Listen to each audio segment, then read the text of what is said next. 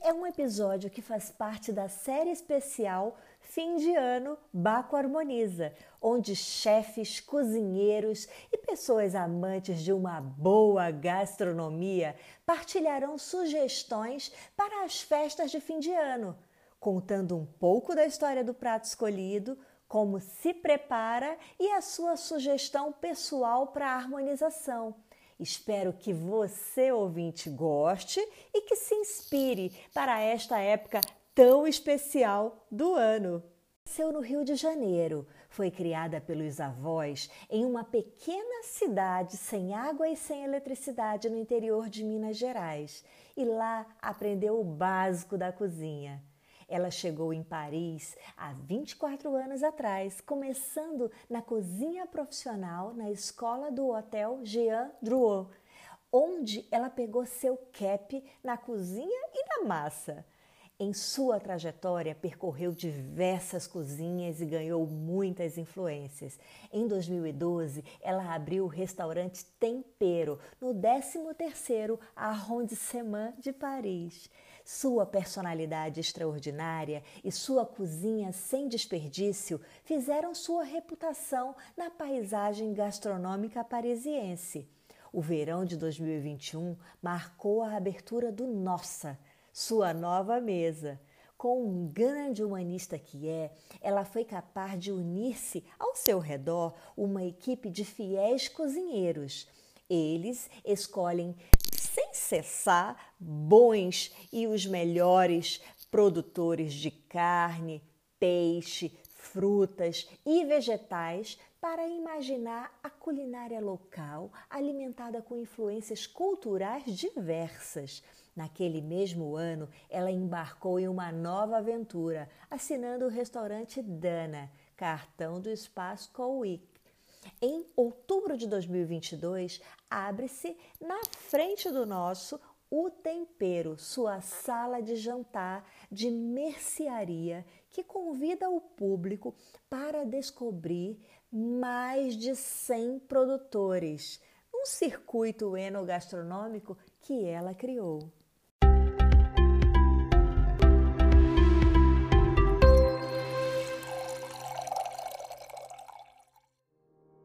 Bem-vindos ao Bacocast, um podcast que é um verdadeiro brinde aos seus ouvidos.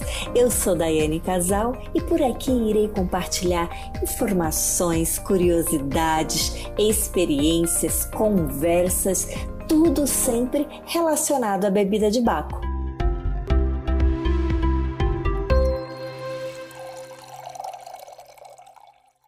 Bem-vinda ao Bacocast, Alessandra! Muito obrigada! que maravilha, que delícia poder conversar com você, Alessandra. Eu estava lendo tua bio, realmente é incrível, é incrível.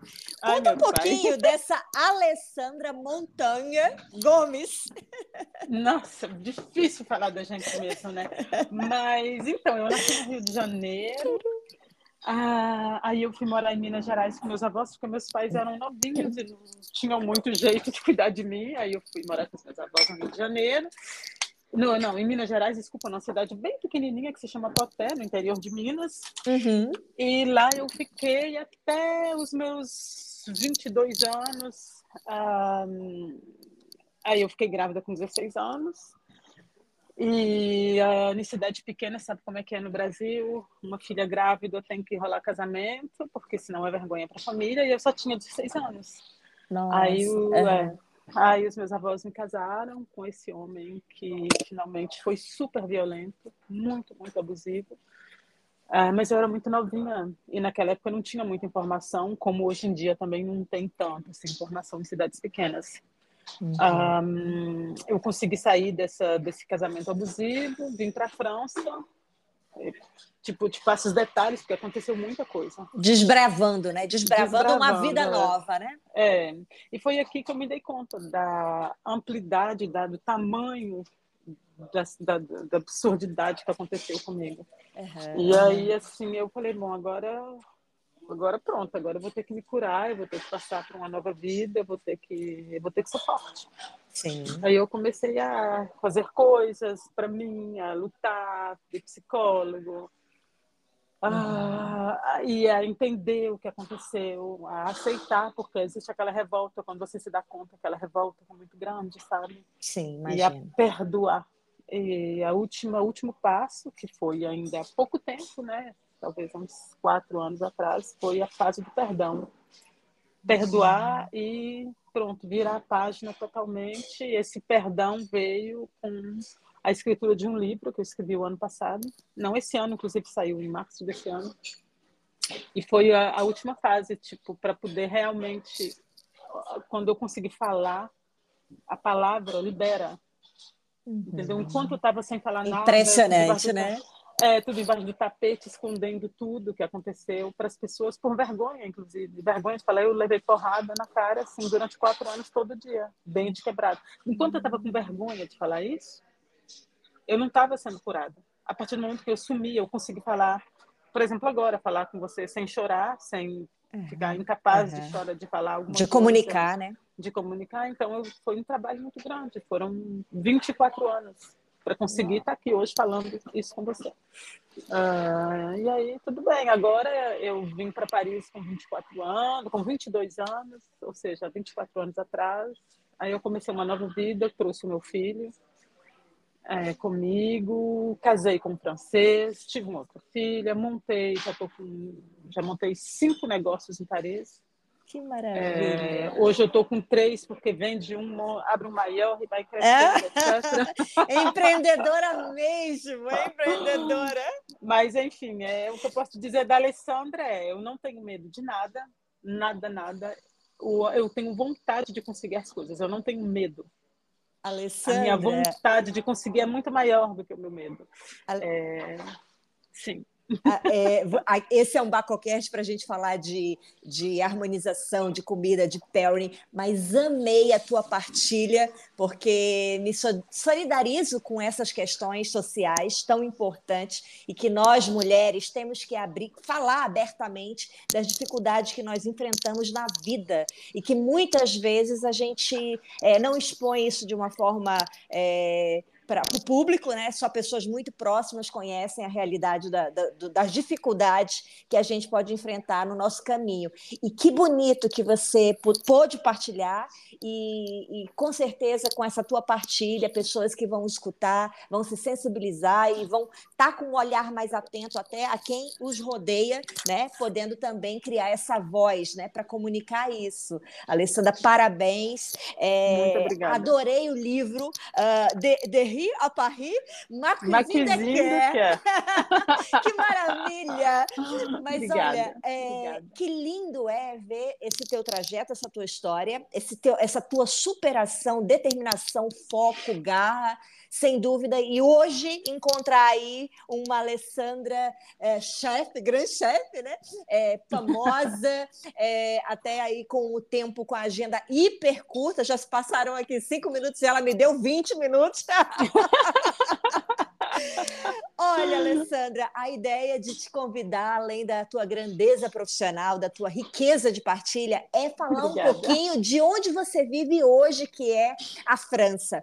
E Ai, esse Bacocast especial de fim de ano, é a ideia é partilhar com os ouvintes algumas coisas, curiosidades das culturas do final de ano de determinados países. Por aqui vão passar Brasil, Portugal, é, Espanha, França, e você é representante francesa. Conta lá, que prato que você escolheu? Então, para é, falar, o prato que eu como no Natal, eu sempre ah. como é, cordeiro. Cordeiro! Amo cordeiro no Natal. Delícia! cordeiro maravilhoso. Mas os franceses comem é, o pato, né? Ah, não, não é o pato, a danda. Como é que fala danda no Brasil? Danda. É uma, é uma galinha bem grandona, assim, sabe? Que não é o pato, é a. Não sei. Não sei como é que chama, uma galinhona grandona que tem aqui, que eles comem ela junto com foie gras, junto com salmão defumado e come ostra. E ai, vai comendo tanta coisa que tem na mesa que só de ver eu já perco apetite. já perca a fome. É aquela ceia literal. Então quer Não. dizer que o, o, hábito francês é, é também é, a mesa farta, igual ao do brasileiro, no caso da época? Muito farta demais a conta. Ok, demais ok. Conta. E a, a gente começa com o champanhe. Aí você chega na ceia de Natal, é, é, é, um momento muito especial, assim, todo mundo se veste muito bem para ir para ceia de Natal. Claro, uhum. todo mundo fica bonitinho. E aí, primeiro, a gente começa com o champanhe e os petit four. Petit four é, é belisco, coisa para beliscar. Os, aperiti os aperitivos, os, né? Os aperitivos. Então, As entradinhas. Uhum. É, depois das entradinhas, normalmente ninguém mais tem fome, né? Pra, né? Bom, enfim. É verdade. Aí, cinco garrafas de champanhe depois e 50 entradinhas. Depois a gente passa para a mesa, onde tem salmão defumado, ostra, foie gras, é, vários tipos de pães diferentes para comer com essas coisas. E eu, como brasileira, sempre coloco ali uma coisinha a mais do Brasil, uma coxinha, é, né? coisa, um pãozinho de queijo. É. E aí você termina essa fase, você já está morrendo. Aí vem a fase da, da danda, né? Que é o prato tradicional deles, é, para servir junto com o marrom. Marrom é um negócio daqui também, como o marrom glacê, mas a gente faz ele salgado. Okay, é, tipo okay. um, um, purezinho de marrom, uma abóbora. E aqui não existe aquele negócio de arroz com feijão. Não tem, sim, eles não fazem isso. Uma, uma batata, um purê de batata. Aí chega nessa fase e você já quer morrer, né? Você não aguenta mais. Aí depois dessa fase, não acabou. Aí tem o queijo. E tudo isso com muitos vinhos. Claro. Aí tem o vinho branco, que é na parte das entradas. Aí depois, e com um vinho mais doce, que é um, um, um vinho mais especial com vendange tardiva, né, com vinho que é recoltado mais tarde, então um vinho mais doce para comer com foie gras. Então tem dois, três tipos de vinhos diferentes só na entrada. Aí depois, é, depois tem um vinho tinto ou um vinho mais tipo um vinho da Borgonha, um Pinot Noir, que é um vinho tinto mais mais clarinho, mais fraquinho para comer no prato. Aí depois tem o queijo, não pode faltar queijo, né? Tem um uhum. prato com 20 tipos de queijo diferentes, com vinho tinto, daqueles assim, Bordeaux e etc. Aí depois tem a sobremesa, aí depois tem o petit four doce, aí você já morreu. Pronto, acabou, são três da manhã. E depois tem o agrado do chefe, né? O último, aquela Exatamente. bocadinha. Aí todo mundo já tá morrendo. Nossa, então que delícia saber que também na França há o hábito cultural de, da, na, na ceia do Natal, ter essa mesa farta, com muita coisa, Sim, muita informação. Com certeza. E, e adorei certeza. a tua descrição, porque vai de encontro ao que eu geralmente sugiro para uma ceia de final de ano, que é realmente ter muitas opções de vinho, fazendo com que você, primeiro, deixe o convidado à vontade para escolher o vinho que ele quer beber, que gosta, que lhe agrada. Depois, hum. também oportunizar essas harmonizações que você citou muito bem, colocando cada prato com cada estilo de vinho, que é fantástico, que é isso que é, um, é a, o verdadeiro momento, né, a mesa, essa partilha, essa diversão. Mas, é. em, Alessandra, então você escolheu o cordeiro porque você gosta de cordeiro. Conta lá como é que você prepara esse teu cordeiro para a tua festa de fim de ano. Então, o meu cordeiro, primeiro eu marco ele, que é um termo, marcar é, é selar ele. Selar. Né? Eu, selo ele uhum. eu selo ele no barbecue, no, uhum. na churrasqueira. Aí, quando ele está selado na churrasqueira, eu coloco ele a vácuo com é, cenoura, com cebola, com celery, que eu não sei como é que chama no Brasil, é tipo um salsão. Uhum. Uh, eu coloco vinho tinto, eu coloco, eu gosto sempre de colocar um vinho do Jura, que é uma parte aqui da ah, parte que eu gosto claro. muito, um uhum. vinho tinto do Jura, que tem um gostinho de nozes, assim, sabe? É uma região particular, o terroir lá é diferente, então os vinhos são super típicos. Eu gosto muito de cozinhar com Jura. Aí eu coloco um Jura dentro, uma garrafa inteira, fecho meu saco a vácuo e coloco para cozinhar uma noite a 85 graus. Nossa, dia, bem é, baixinho, bem baixinho bem a temperatura. É, tem que e ficar lenta, né? overnight, né? é, uhum. pelo menos 12 horas overnight.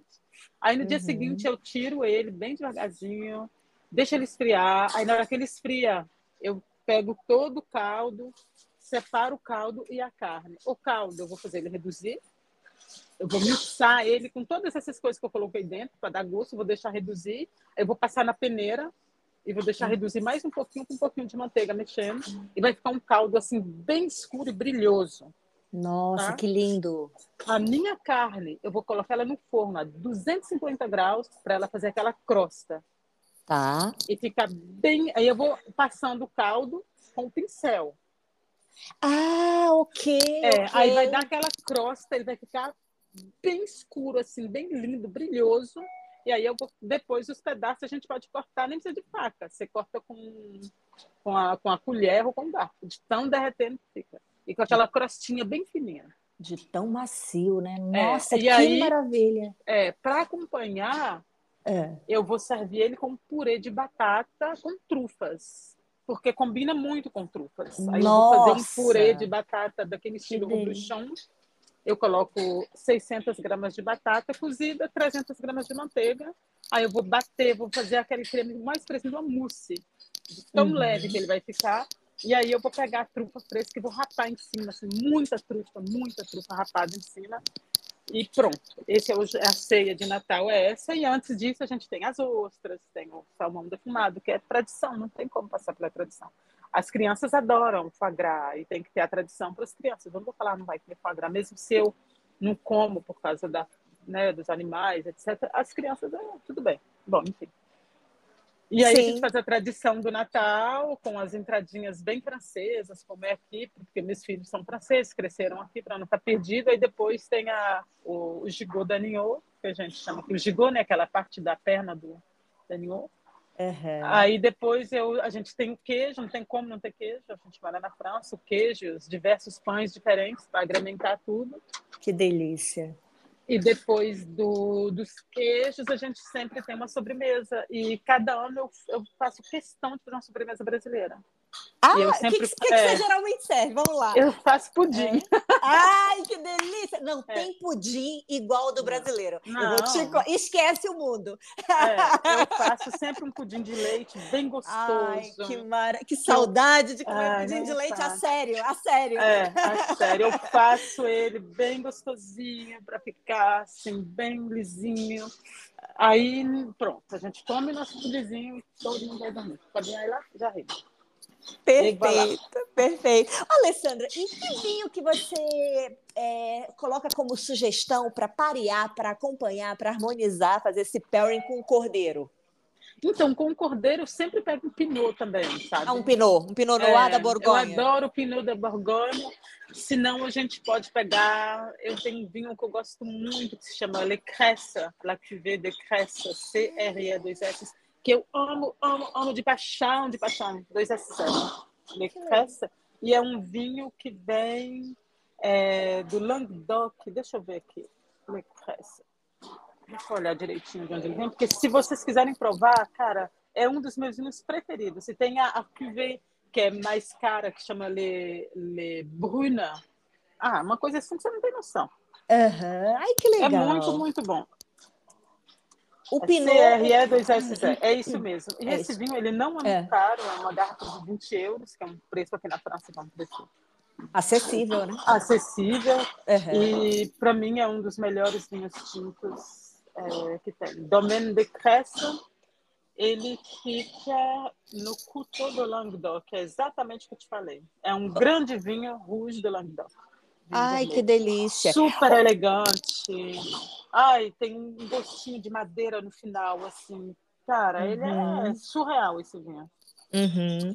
Eu achei interessante que você falou primeiro o Pinot Noir e vai bem de encontro aí com o Cordeiro. É quase um clássico da, gastron... da enogastronomia é. essa harmonização. E aí, como você disse que acrescentar trufa dentro desse Cordeiro, né, da, da, salteia com a trufa, é muito interessante porque realmente as notas terciárias de aromas e sabor do Pinot evoluem exatamente para isso aí. É exatamente. E, e que cria ali um pelre fantástico. Olha, muito obrigada pela dica. Fique oh, à vontade, disponha. A, Alessandra, vamos lá. Tua, você falou um pouquinho da tua trajetória, resumiu é, aí de, de, em, curto, em curtas palavras a tua trajetória linda. É, você escreveu esse livro. Esse livro está disponível na Amazon, por exemplo? O mundo pode comprar esse livro fácil? Como é que, como é que acha? Tá na Amazon, com certeza, mas eu não sei se eles entregam pelo mundo inteiro, mas que tá na Amazon, tá. Tá, tá, legal. Muito legal que é, é, é conhecer essa tua história e também. Nele tem também receitas, tem coisas assim? Tem, tem, tem? receitas. Tem, ah. tem 82 receitas. Que bacana! Eu vou deixar na descrição desse episódio é, todo, todo o nome direitinho do livro e o conta. Deixa os teus contatos, Alessandra, para os ouvintes que têm interesse em acompanhar teu trabalho. Olha, já vou adiantar que as fotos no perfil dela são de água na boca. Lindas, lindas, lindas, lindas. Então, eu, vocês sempre podem me encontrar no restaurante nosso que é no ah. 13, ou no restaurante Tempero, que é uma empório, tem uma cave de vinhos muito legal, com quase duas mil referências de vinhos, Nossa. muitos da França, da Europa, uhum. e a gente está tentando colocar vinhos do Brasil. Estamos vendo como é que a gente vai fazer para colocar. E eu sempre estou aqui, de segunda a sexta, no almoço, quarta, quinta e sexta no jantar. A gente não abre final de semana por conta é, dessa preocupação que eu tenho com os meus funcionários ter uma vida de família, que eles possam se divertir e tal, curtir. E a gente não abre também segunda e terça à noite, justamente para os funcionários também, e eu também, né? Possamos ter uma vida mais tranquila, trabalhar, mas ter uma vida também. Ai, que curioso, muito legal essa tua partilha. Então fica o nosso fica no, no 13º arrondissement de Paris, é, né? É, uh, isso mesmo. Que bacana. E o tempero também, os dois, um vizinho do outro. Sensacional. Olha, Alessandra, as tuas últimas palavras aí de fim de ano para as pessoas que vão se inspirar aí na tua sugestão. Então, gente, olha, é muito fácil fazer esse cordeiro, é muito gostoso eu posso garantir que vocês vão ficar apaixonados com essa receita. Para o Natal, mas também para qualquer outra ocasião. Porque é muito bom, é um prato grandão, assim. É um prato de festa, sabe? De mesa cheia. Ah, é super, é super fácil, porque uma vez que ele está pronto, é só colocar na mesa, não precisa ficar na cozinha, fazer um monte de coisa. É, é legal para receber. Abastece bem, com conforto Abastece as pessoas, bem. né? Exatamente. Feliz Natal para todo mundo. Curtem esse momento de família, de pausa vai fazer caminhada, vai pensar na vida, vai fazer esporte, ai, vai descansar. É muito importante.